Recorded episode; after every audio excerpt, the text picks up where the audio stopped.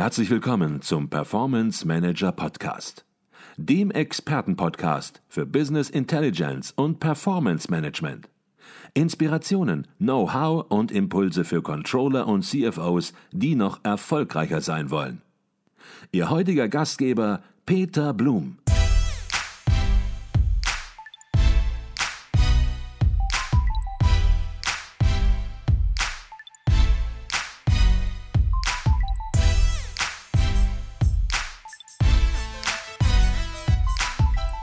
Herzlich willkommen im Performance Manager Podcast. Mein Name ist Peter Blum. Motivierte und eigenverantwortlich handelnde Mitarbeiter sind kein Zufall. Sage nicht ich, sondern sagt mein heutiger Gast im Performance Manager Podcast. Er gilt als der Personalexperte im deutschsprachigen Raum, ist Bestsellerautor, Speaker und Trainer. Als erfolgreicher Unternehmer liegt ihm der Mittelstand besonders am Herzen. Er sagt, früher brauchten Mittelständler viel Kapital, um erfolgreich zu sein. Heute benötigen sie die besten Talente. Nur so kann ein mittelständisches Unternehmen morgen zu den erfolgreichsten gehören. Herzlich willkommen bei uns im Performance Manager Podcast Professor Dr. Jörg Knoblauch. Ja, danke für diese Wahnsinnsbegrüßung. Herzlichen Dank, Herr Blum. Und ich habe schon reduziert. Ich glaube, da hätte man noch viel, viel mehr sagen können. Und was mich besonders beeindruckt hat, ist, dass Sie auch Vielflieger sind. Und äh, von allen Airlines haben Sie zumindest vor zwei Jahren mal gesagt, die goldene Karte haben. Stimmt das? Genau, und dieses Jahr haben wir auch schon wieder den Senatorstatus. Da sind die 100.000 Meilen der Lufthansa eingeflogen. Also äh, sehr agil, sehr agil. Herr Knoblauch, Sie sind Deutschlands Personalexperte Nummer eins und beraten Führungskräfte unterschiedlichster Branchen und Fachrichtungen bei der Einstellung von Mitarbeitern. Jetzt sind Sie nicht als Personalexperte geboren worden und ich sagte das eben, Sie sind auch erfolgreicher Unternehmer, also ein Mann aus der Praxis. Wie sind Sie dazu gekommen, sich mit dem Thema Personal zu beschäftigen? Hm, Wow, also nicht als Personalexperte geboren, das ist genau richtig. Ähm, ich bin eher geboren als Loser. Also ähm, wenn man Jörg Knoblauch bei Google eingibt, dann kommt als erster Beitrag Jörg Knoblauch und die Kindergärtnerin. Und was ist da Schreckliches passiert? Also sie hat mich nach Hause geschickt. Sie hat mir einen Zettel auf den Rücken geklebt und gesagt, geh nach Hause, deine Mutti soll das lesen. Und da stand dann drauf, der Junge kann nicht einmal zwei Buntstifte auseinanderhalten, der kann keinen Zweizeiler memorieren, behalte den Jungen zu Hause. Also das war so mein toller Karrierestart. Ich bin dann auch von der Schule geflogen und habe so alles. Aber äh, irgendwann habe ich Gefallen gefunden am Bücherschreiben. Und mein erstes Buch war die Rache an den Lehrern, äh, wie man gute Noten schreibt und so. Und dann bin ich sehr schnell auf das Thema auch äh, gute Mitarbeiter drauf gestoßen und dann ist das zu HR, Human Resource, Personal nicht mehr weit. Mhm.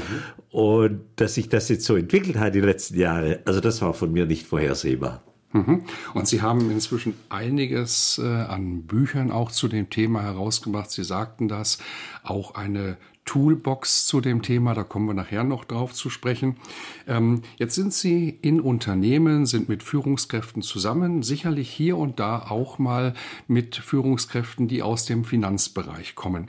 Ähm, vielleicht gehen wir direkt ins Thema rein. Was sind aus Ihrer Sicht die drei größten Fehler, die diese Führungskräfte bei der Einstellung neuer Mitarbeiter mhm. machen? Ich sage mal ganz, ganz grundsätzlich, im Kern gibt es in der Unternehmensführung nur zwei Fragestellungen. Also für mich, die erste Frage heißt nach dem Geschäftsmodell. Und das ist in diesen Tagen, wo digitale Geschäftsmodelle die Welt erobern. Also ich komme gerade eben aus Silicon Valley zurück. San Francisco hat äh, allein 25.000 Startups und so weiter. Und täglich entstehen neue und täglich sterben ganz viele. Also mhm. total virulent alles. Also das Thema Geschäftsmodelle. Wenn das aber mal geklärt ist, dann geht es nur noch um die Frage beste Mitarbeiter. So, wenn man jetzt fragt, die Frage, die Sie stellen, Herr Blum, was macht man da verkehrt? Dann würde ich mal sagen, erstens, die Amerikaner haben einen tollen Spruch, der heißt Be slow to hire and fast to fire. Also beim Einstellen lasst ihr ganz, ganz viel Zeit. Mhm. Und bei der Trennung äh, sei rigoros, sei konsequent, greift da durch. Also das ist etwas, äh, wo die uns Deutschen vorwerfen und sagen, ihr Germans, ihr seid einfach fast to hire. Ihr, ihr, boah, wie brutal schnell ihr einstellt. Also wir bei Google, wir haben äh, The Rule of Four, wir haben grundsätzlich erstmal vier äh, Interviews an vier aufeinanderfolgenden Tagen. Also du kannst nicht bei uns reinlaufen und äh, eineinhalb Stunden uns überzeugen wollen und dann einen Job völlig ausgeschlossen. Miet ein Hotel und dann machen wir das nach und nach und nach. Wenn es vier Interviews nicht reichen, kommt das fünfte, das sechste, das siebte, das achte, das neunte, das zehnte, äh, bis zur Nummer 30 im Ernstfall. Und dann kommt die Nummer 31, das ist, wenn der oberste Chef äh, persönlich unter vier Augen nicht nochmal sehen will, dann kommt die Nummer 32. Das ist, wenn die zukünftigen 30, 40, was immer Mitarbeiter mit dir diskutieren wollen. Und erst wenn das alles durch ist, also dann äh, bist du eingestellt. Also bis slow to hire. Und, und das beruht natürlich auf folgender Erkenntnis, die es wir im Deutschen ja auch haben. Wir sagen, wir Personaler, wir stellen ein, wegen fachlicher Qualifikation wir trennen uns hinterher wegen charakterlichen Schwächen. Mhm. So. Und diese äh, fachliche Qualifikation, boah, die ist schnell abgefragt. Dazu braucht es keine drei, vier Interviews. Aber diese charakterlichen Stärken und Schwächen, die rauszufinden und passt dieser Mensch, das ist so das ganz, ganz große Thema. Also wenn man sagt, woran musst du arbeiten, das sind die Themen. Jetzt habe ich Sie so verstanden, dass Sie sagen, nimm dir Zeit beim Einstellungsprozess und Sie haben sich auch einen mehrstufigen Einstellungsprozess, einen systematischen Prozess überlegt, ähm, wo Sie sagen, wenn du diesen Prozess durchläufst, dann wirst du eine bessere Qualität bei den Mitarbeitern in der Einstellung erzielen. Wenn wir über Qualität von Mitarbeitern reden, dann sollten wir, bevor wir über diesen Einstellungsprozess, der sicherlich hochinteressant ist für Führungskräfte, auch im Finanzbereich, für Controllingleiter, sollten wir vielleicht zunächst mal über diese Mitarbeiterqualität reden und wie Sie die einteilen, wie Sie die klassifizieren. Sie haben das Konzept der ABC-Mitarbeiter entwickelt. Vielleicht können Sie zunächst mal sagen, was Sie darunter verstehen. Mhm. Ja gut, äh vor vielen, vielen Jahren gab es mal einen Jack Welch, das war der Chef von General Electric. 1982 hat der eine Firma übernommen mit 330.000 Mitarbeitern, die nicht sehr gut dastand. Heute steht GE dummerweise wieder nicht sehr gut da, aber so. Und was er sagte ist damals, äh, ich erkenne, sagte er, dass am einen Ende ich das Geld verdiene mit mhm. meinen Besten und am anderen Ende verliere ich es wieder. Und insgesamt äh, stehen wir einfach mies da. Ich muss dieses Ende, wo wir das Geld verlieren, muss ich irgendwas reparieren. Dann kam er mit der Idee und sagte, wenn ich meine Mitarbeiter in A, B, C einteile, hatte ich 10% A, 25% B, hm, 10% A, 25% B, dann bleiben 65% C. Dann sagte er so Sätze wie, der C, selbst wenn er umsonst arbeiten würde, Komma, jetzt wird spannend, selbst wenn er umsonst gratis arbeiten würde, Komma, er wäre zu teuer. Er sagte aber auch Sätze wie der A-Mitarbeiter, der am anderen Ende ist, mhm. egal wie viel ich ihm bezahle, Komma, er ist immer unterbezahlt. Also diese Wahnsinnsspreizung. So, und äh, daraus hat sich dann dieses ABC-Konzept ergeben. Ähm, Gallup ist, stellt das ja jedes Jahr fest. Ach, aktuell sind wir bei äh, 15, 70, 15. Das soll heißen, also wir haben 15% A, 70% B, 15% C. Und also ich nenne das ein bisschen anders. Ich nenne das nicht so sehr ABC, sondern das eine sind Mutmacher, das andere sind Mitmacher und das dritte sind Miesmacher. Mhm. Also und ich finde das Bild, finde ich auch so gut, was Sie geprägt haben. Sie haben das Bild mit dem Mitarbeiter und dem Karren. Wie gesagt, der A-Mitarbeiter, ja. der zieht den Karren, der B-Mitarbeiter, der steht daneben und guckt sich das ganze Spiel an und der C-Mitarbeiter, der setzt sich auf den Karren drauf und lässt sich ziehen. Ich glaube, ja. das ist ein sehr gutes und Bild und macht sehr deutlich. bremst dann noch ein bisschen. Ja, Okay. Ja, er bremst, indem er schlecht redet über seine Vorgesetzte, indem er Krankheitstage hat, indem er keine Verbesserungsvorschläge macht und so weiter und so weiter. An der Stelle, wenn Sie das ABC-Konzept vorstellen, dann kommen sicherlich in der Regel immer zwei Themen hoch. Und das erste Thema, das sich stellt, ist, Steht das Können im Vordergrund oder das Wollen? Was ist denn eigentlich wichtiger? Ist es wichtiger, dass ein Mitarbeiter will, aber vielleicht noch nicht kann, noch gefördert werden muss, äh, ausgebildet werden muss? Kann man dann von C und B reden, wenn er aber doch will? Ähm, oder steht das Können im Vordergrund und das Wollen ist zweitrangig? Mhm. Also und da, da, muss ich mich persönlich auch über die Jahre habe ich mich total korrigieren müssen und entschuldigen und so. Man muss, das ist äh, wie Himmel und Hölle, also nicht wollen, nicht können. Wenn das nicht Können da ist, äh, du, das können wir schulen. Das ist eine Kleinigkeit.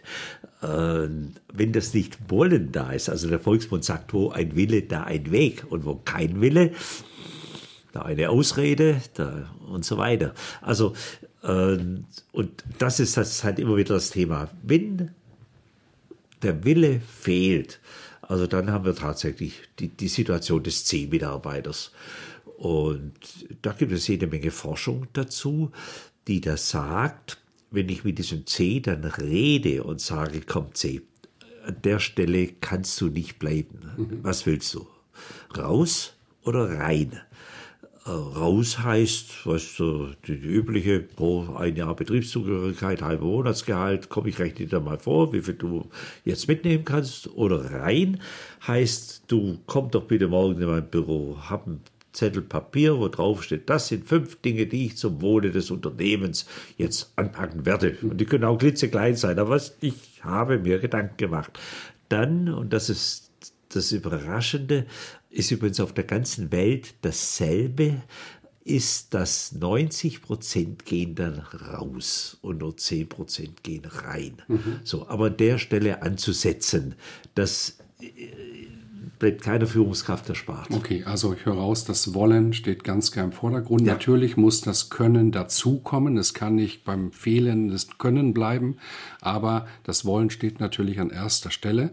Und das zweite Thema, was sicherlich immer kommt, wenn Sie das Konzept vorstellen, ist, wie ist das moralisch zu bewerten? Sie sind äh, praktizierender Christ, sollte man vielleicht auch noch erwähnen. Das heißt, äh, kein Hardcore- Unternehmer, der sagt, hier geht's nur um die Sache und Menschen spielen bei mir überhaupt keine Rolle. Genau das Gegenteil ist auch in Ihrem eigenen Unternehmen der Fall.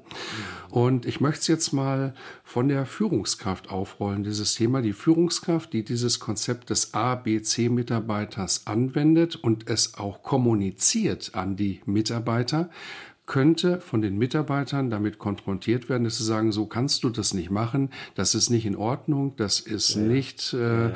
moralisch in Ordnung, ja. Mitarbeiter, Menschen in ABC einzugliedern. Ähm, da haben Sie aber auch eine ganz klare Antwort drauf vor Ihrem Hintergrund. Ja, also diese Kategorisierung ist sicher nicht ganz unproblematisch und in den ersten Jahren habe ich das sehr gelitten. Ich habe irgendwann einmal die besten Personalberater, die ich damals konnte, habe gesagt, wir müssten uns jetzt mal an einem Samstagmorgen einen Halbtag zusammensetzen. Und ich habe nur eine Frage, darf man das? Und die haben sich gebogen vor Lachen. Die haben gesagt, Knoblauch, also deine Sorgen möchten wir haben. Äh, sag das doch mal, was ist dein Problem? Und also genau wie sie sagt, der Blum, man kann es nicht besser sagen. Und dann haben die gesagt, alles hör mal her, in der Schule gibt es doch auch Noten. Und da gibt es versetzt werden und nicht versetzt werden. Und nicht versetzt werden heißt doch nicht, dass dieser Mensch für sein Leben abgestempelt ist. Er hat die Chance, das noch einmal zu lernen und so. Also so nach und nach äh, habe ich mich dann mit dem Gedanken angefreundet. Äh, habe dann übrigens in der Bibel Beispiele gefunden. Da war ich dann geplättet also die Bibel ist nicht so äh, nur alles eitel Sonnenschein und so, sondern da kommt Jesus, der hat da einen Weinberg und der Verwalter des Weinbergs, der sagt, hallo lieber Verwalter, komm, ich will mal wieder meinen Weinberg besichtigen. Wie geht's dem so? Und dann sagt er, übrigens, lass uns doch mal nach hinten rechts gehen. Da war letztes Jahr ein Feigenbaum. Den habe ich mir letztes Jahr genau angeschaut. Und das Jahr vorher hat er auch schon keine Frucht getragen und letztes Jahr auch nicht. Wenn er dieses Jahr keine Frucht bringt, dann wäre es das dritte Jahr, wo er keine Frucht bringt. Und dann sage ich dir, meine Geduld ist am Ende, hack ihn ab. Mhm. Die gehen da hinten, der Feigenbaum trägt keine Frucht. Und jetzt, interessanterweise, der, der Gärtner, der Angestellte sagt, oh Herr, bitte, bitte tu es nicht. Lass mich noch einmal eine Rinne um ihn graben, also, damit ich ihn bewässere und dass ich ihn dünge, dass ich ihn, so, dann ist die Geschichte aber auch am Ende. Wir wissen nicht, was dann passiert ist. Aber solche harten Situationen äh, gibt es. Mhm. Ja. Okay. Gehen wir in den mehrstufigen Einstellungsprozess jetzt wirklich rein. Sie haben den entwickelt und sind davon überzeugt, dass eine konsequente Anwendung dieses Prozesses ähm, A-Mitarbeiter sogar anzieht, dass nicht nur Fehleinstellungen vermieden werden, sondern dass A-Mitarbeiter angezogen werden durch diesen Prozess. Ähm, fangen wir im ersten Schritt dieses Prozesses an. Was ist der erste Schritt? Mhm. Ja, also äh, das Ganze ist ein neunstufiger Einstellungsprozess. Ich habe die Befürchtung, Herr Blum, wenn wir jetzt einsteigen in neun Schritte, äh, dann machen wir daraus einen neunteiligen Podcast. Äh, aber ich sage mal ganz grundsätzlich. Ähm, früher, als wir dieses noch nicht hatten und in die Firmen, in die ich heute komme, die haben in der Regel keinen Recruiting-Prozess. Da, da gibt es Bewerbungen und dann schaut man die sich an und dann sitzt einem der Bewerber gegenüber und dann äh, irgendwann eine, zwei, eine Stunde später ist man handelseinig. Man hat sich auf ein Gehalt geeinigt, man hat sich auf ein Startdatum geeinigt und was will man mehr. Mhm. Die Chance, dass das dann letztlich funktioniert, liegt bei etwa 20, 25 Prozent. Also, dass ich einen A-Mitarbeiter gerade unter Vertrag genommen habe. Und unser neunstufiger in dem Fall, äh, und ich habe einen Kollegen, der hat 13 Stufen, es gibt aber nicht, es gibt alles auf dieser Welt, aber so ein mehrstufiger Einstellungsprozess war egal wie, der führt dazu, dass man das die Quote hochtreibt auf 80, 85 Prozent. Also die 100 garantiert niemand, aber das ist natürlich signifikant anders als die 25 Prozent. Mhm. Und das leistet so ein Prozess. Okay.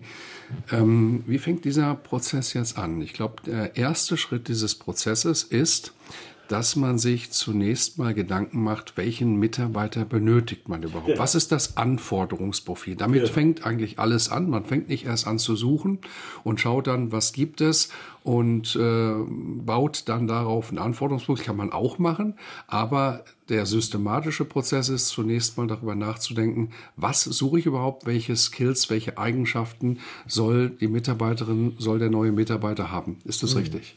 Also genau, damit beginnt Wir nennen das Stufe 1 Stellenbeschreibung und Ziele. Und Stellenbeschreibung heißt einfach, ja, ich muss mal ein paar Leute, also oft besetzen wir Stellen, die man immer wieder besetzt, dann hat man eine Stellenbeschreibung. Aber wenn, und vor allem in diesen neuen bewegten Zeiten des äh, digitalen Business äh, sind ständig neue Dinge, die am Horizont auftauchen. Äh, und dafür eine Stellenbeschreibung zu schaffen, äh, ist schon Arbeit. Also wir rechnen dafür zwei bis drei Stunden. Mhm. Man geht einfach an den Flipchart, holt zwei, drei Leute, die Ahnung haben von dem Platz, der zu besetzen ist. Man schreibt, was der alles können muss. Man klumpt das dann und macht daraus eine Stellenbeschreibung. Mhm, okay. Und mal angenommen, jemand hat sich nun Gedanken gemacht, äh, welchen Mitarbeiter er haben möchte, welches Skillprofil dahinter steht. Wie sieht das jetzt in der Praxis aus? Gehen wir in einen Controlling-Leiter rein, der in einem mittelständischen Unternehmen ist und einen neuen Mitarbeiter sucht. Vor zehn Jahren war das jetzt so, dass er hingegangen ist und eine Stellenanzeige geschaltet hat, vielleicht in der regionalen Zeitung, vielleicht in der überregionalen Zeitung und das Ergebnis war, dass ja 30, 40, 50 Bewerber sich gemeldet hat. Er konnte aussuchen. Es war möglich, an einem Tag Bewerbungsgespräche zu bündeln, fünf Bewerbungsgespräche hintereinander. Das hat sich komplett gewandelt. Heute kann es passieren, dass man in einer überregionalen Zeitung eine Stellenanzeige schaltet und ja, vielleicht sogar gar keine Bewerbung als Mittelständler erhält. Die Frage, die sich stellt, ist also nicht, wie ist die Situation heute, sondern die viel interessantere Frage, wie schätzen Sie die Situation für unseren Mittelständler, für unseren mittelständischen Controlling-Leiter in der Zukunft ein? Wird es noch schlimmer? Schlimmer kann es eigentlich so. schon gar nicht mehr werden als heute. Ja, na gut, da bin ich jetzt nicht so sicher. Ähm, das Ganze ist halt sehr, sehr, sehr ungleich verteilt.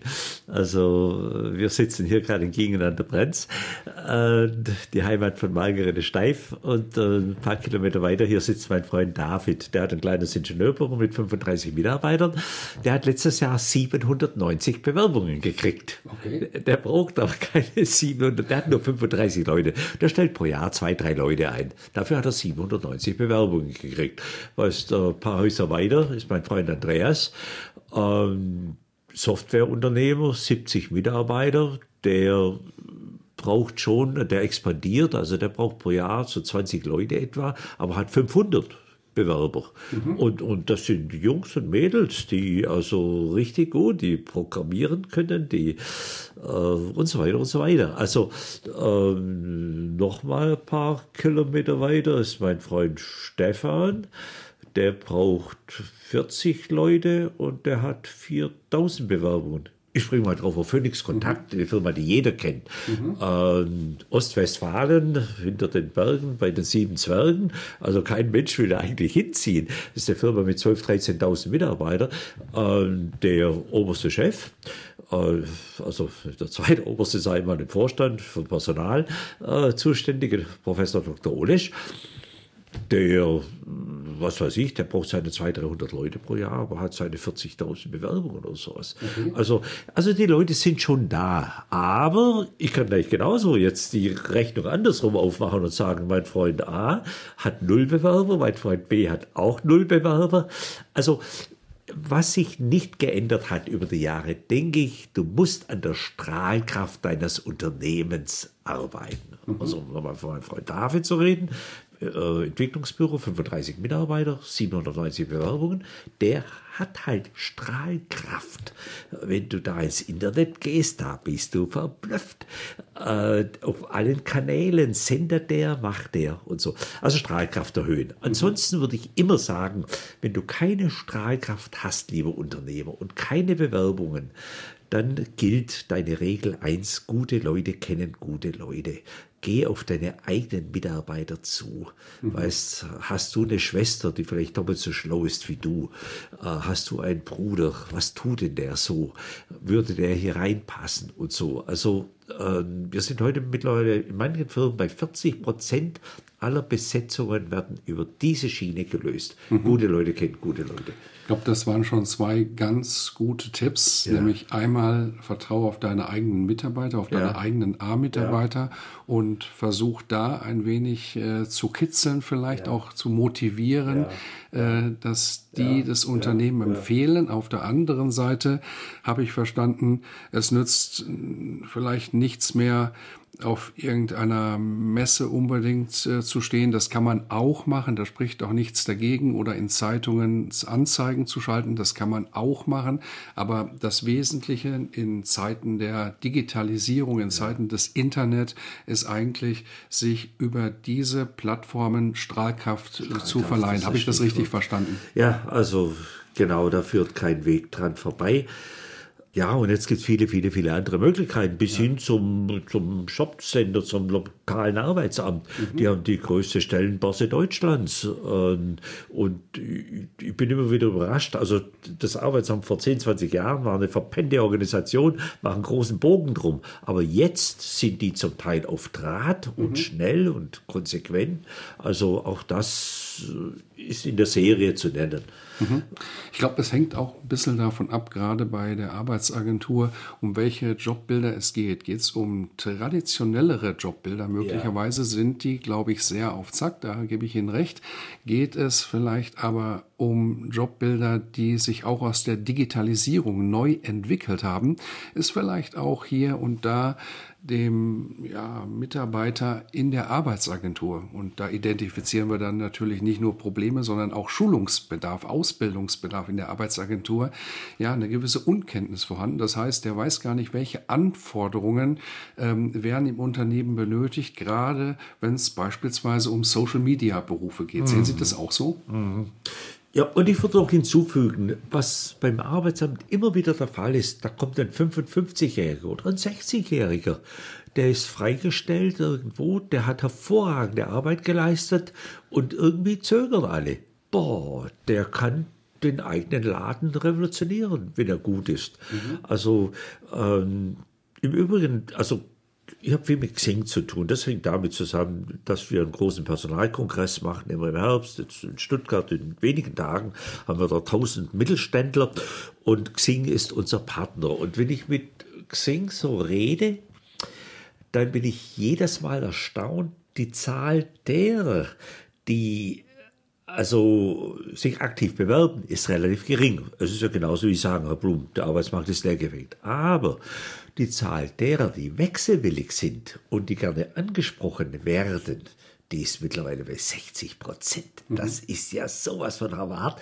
Ich, ich, bin dann immer überrascht, wenn du auf Leute zugehst, die gerade einen neuen Job angetreten haben, sagen, und du sagst, du jetzt bist du glücklich, jetzt bist du zufrieden, jetzt nehmen wir aus deinem Xing-Profil das raus, dass du wechselwillig bist und du bist jetzt angekommen. Mhm. Dann sagt er, stopp, stopp, lass das drin. Sag ich, was heißt, lass das drin?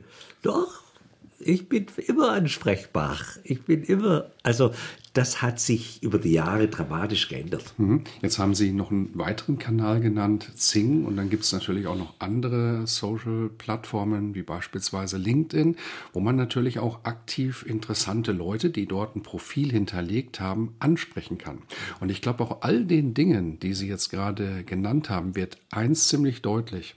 Die Suche nach Mitarbeitern, und wir sind ja noch gar nicht ja im fortgeschrittenen Einstellungsprozess, sondern wir sind ja ganz am Anfang zunächst mal, ist keine Aufgabe, die man so nebenher macht, wo man mal ein halbes Stündchen am Tag investiert, sondern das ist heutzutage ein Thema, in allen Kanälen, wo man permanent dranbleiben muss. Ich glaube, das ist vielleicht auch ein Thema, ähm, das herauszustellen, dass das ein Vollzeitjob ist und dass die Aufgabe eines Personalers nicht nur darin liegt oder zu 90 Prozent darin liegt, ja, Mitarbeiter zu verwalten, Lohnabrechnungen zu organisieren, also passive Arbeiten gewisserweise durchzuführen oder auch nur die eigenen Mitarbeiter zu entwickeln. Das ist natürlich auch wichtig. Aber ein Unternehmen wird wachsen, kann wachsen nur durch neue Mitarbeiter. Sie sagten das mhm. gerade bei Ihrem Unternehmerfreund hier in Gingen.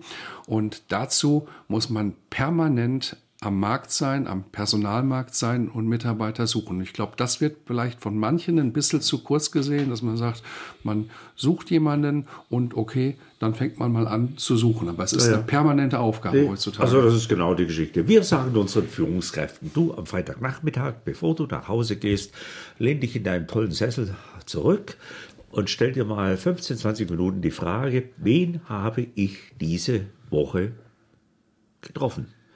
Du warst auf einer Messe, du hast im Autobahnrestaurant gegessen, du bist im ICE unterwegs gewesen, du warst auf einer Schulung und so weiter. Überall waren interessante Leute.